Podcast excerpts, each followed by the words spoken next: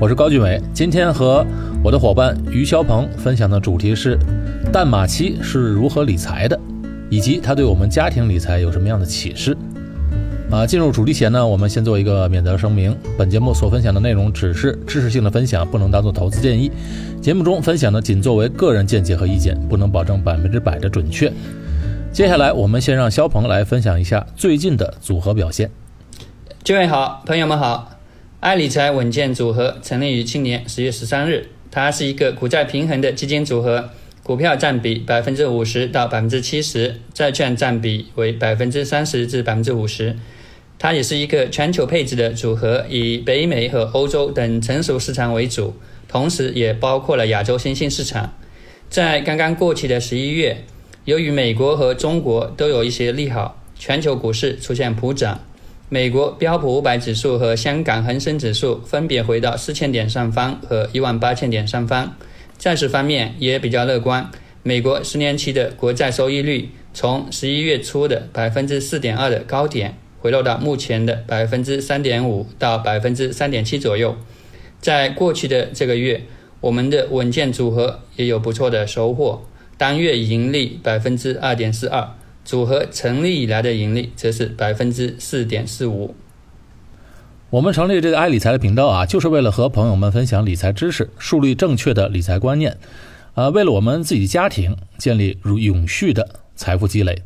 啊，工作是为了有一份收入，理财则是为了存下来财富，复利增长。积累一定的财富之后，无论是对自己的家庭日常用度，还是有一些大额的开销，都能够从容应对。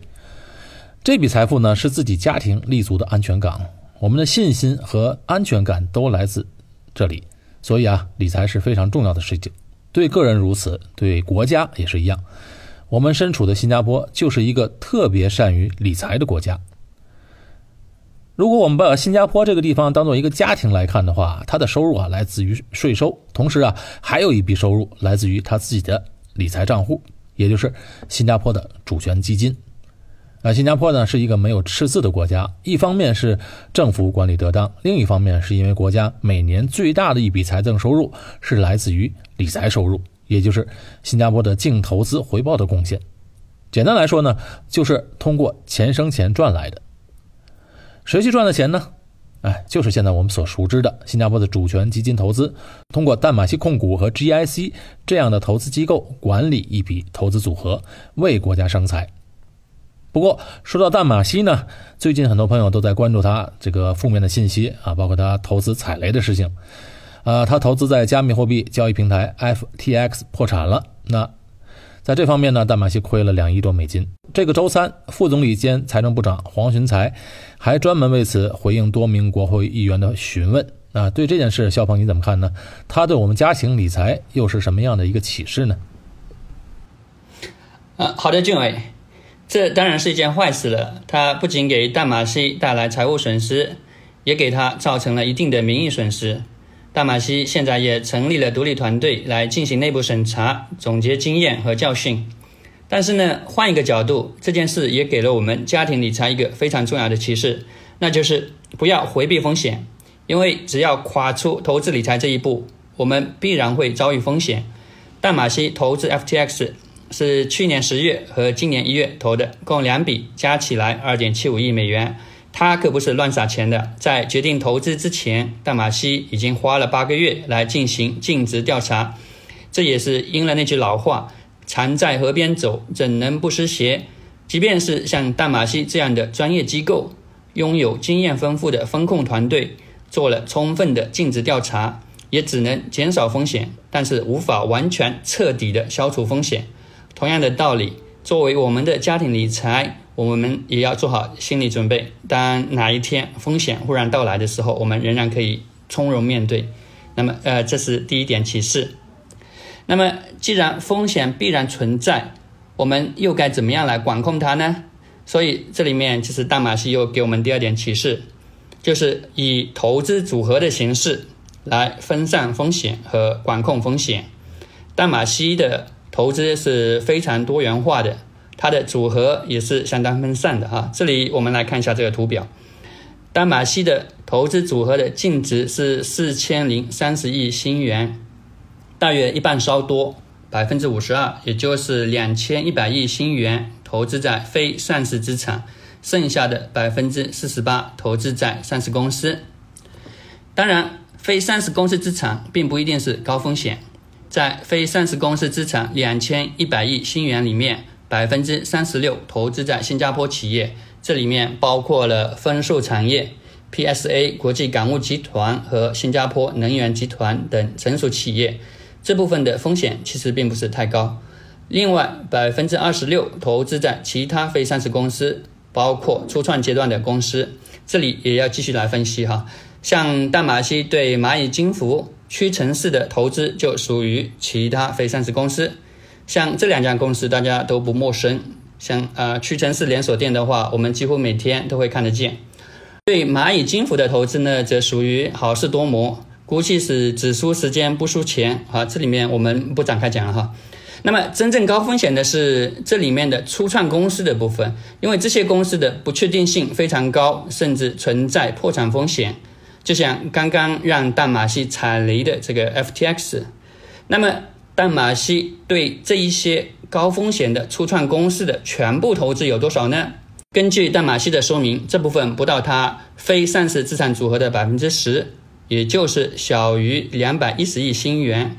对于淡马锡整个组合四千零三十亿新元来说，这个占比也就是百分之五，不算太显著啊。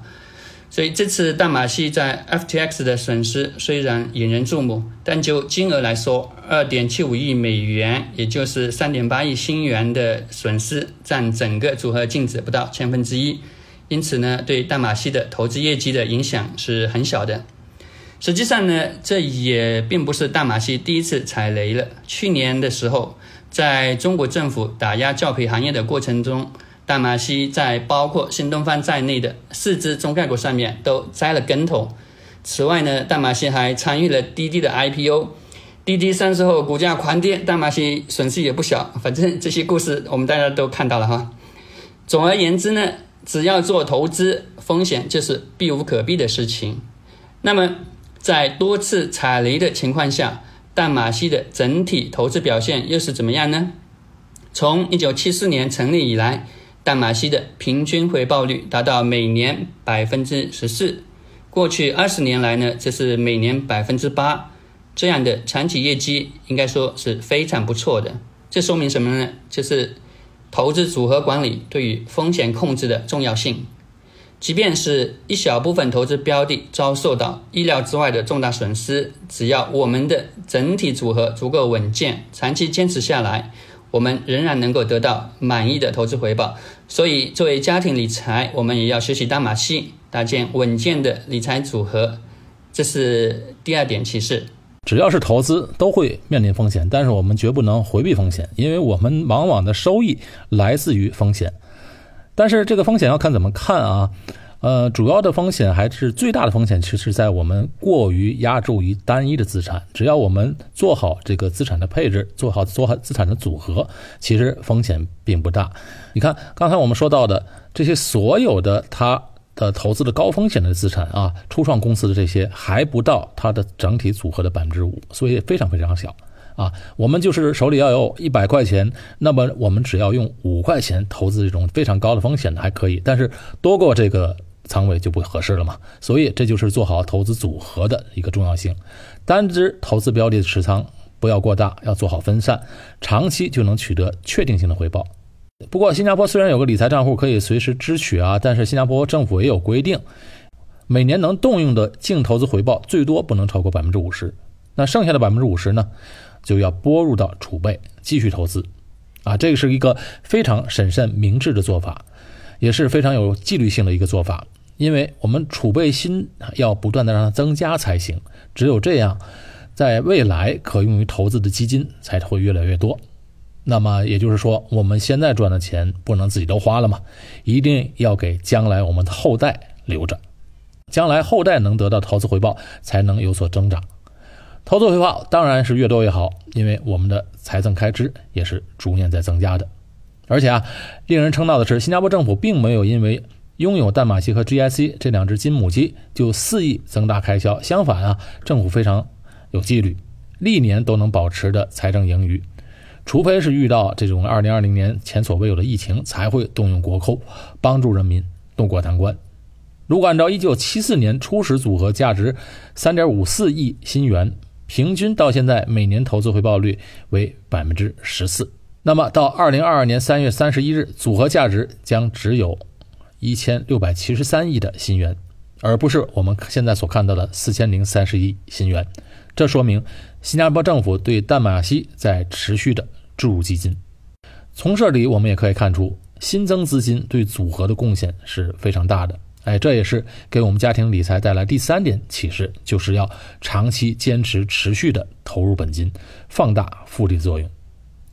前人栽树，后人乘凉。正是因为新加坡先辈的克勤克俭，积累下来这笔财富，才能够让后代更从容地面临挑战。所以啊，建立正确的理财观念，尽早搭建家庭理财组合，为家庭做好积累，是一件刻不容缓的事情。好，这期节目到此结束，我们下期节目再见。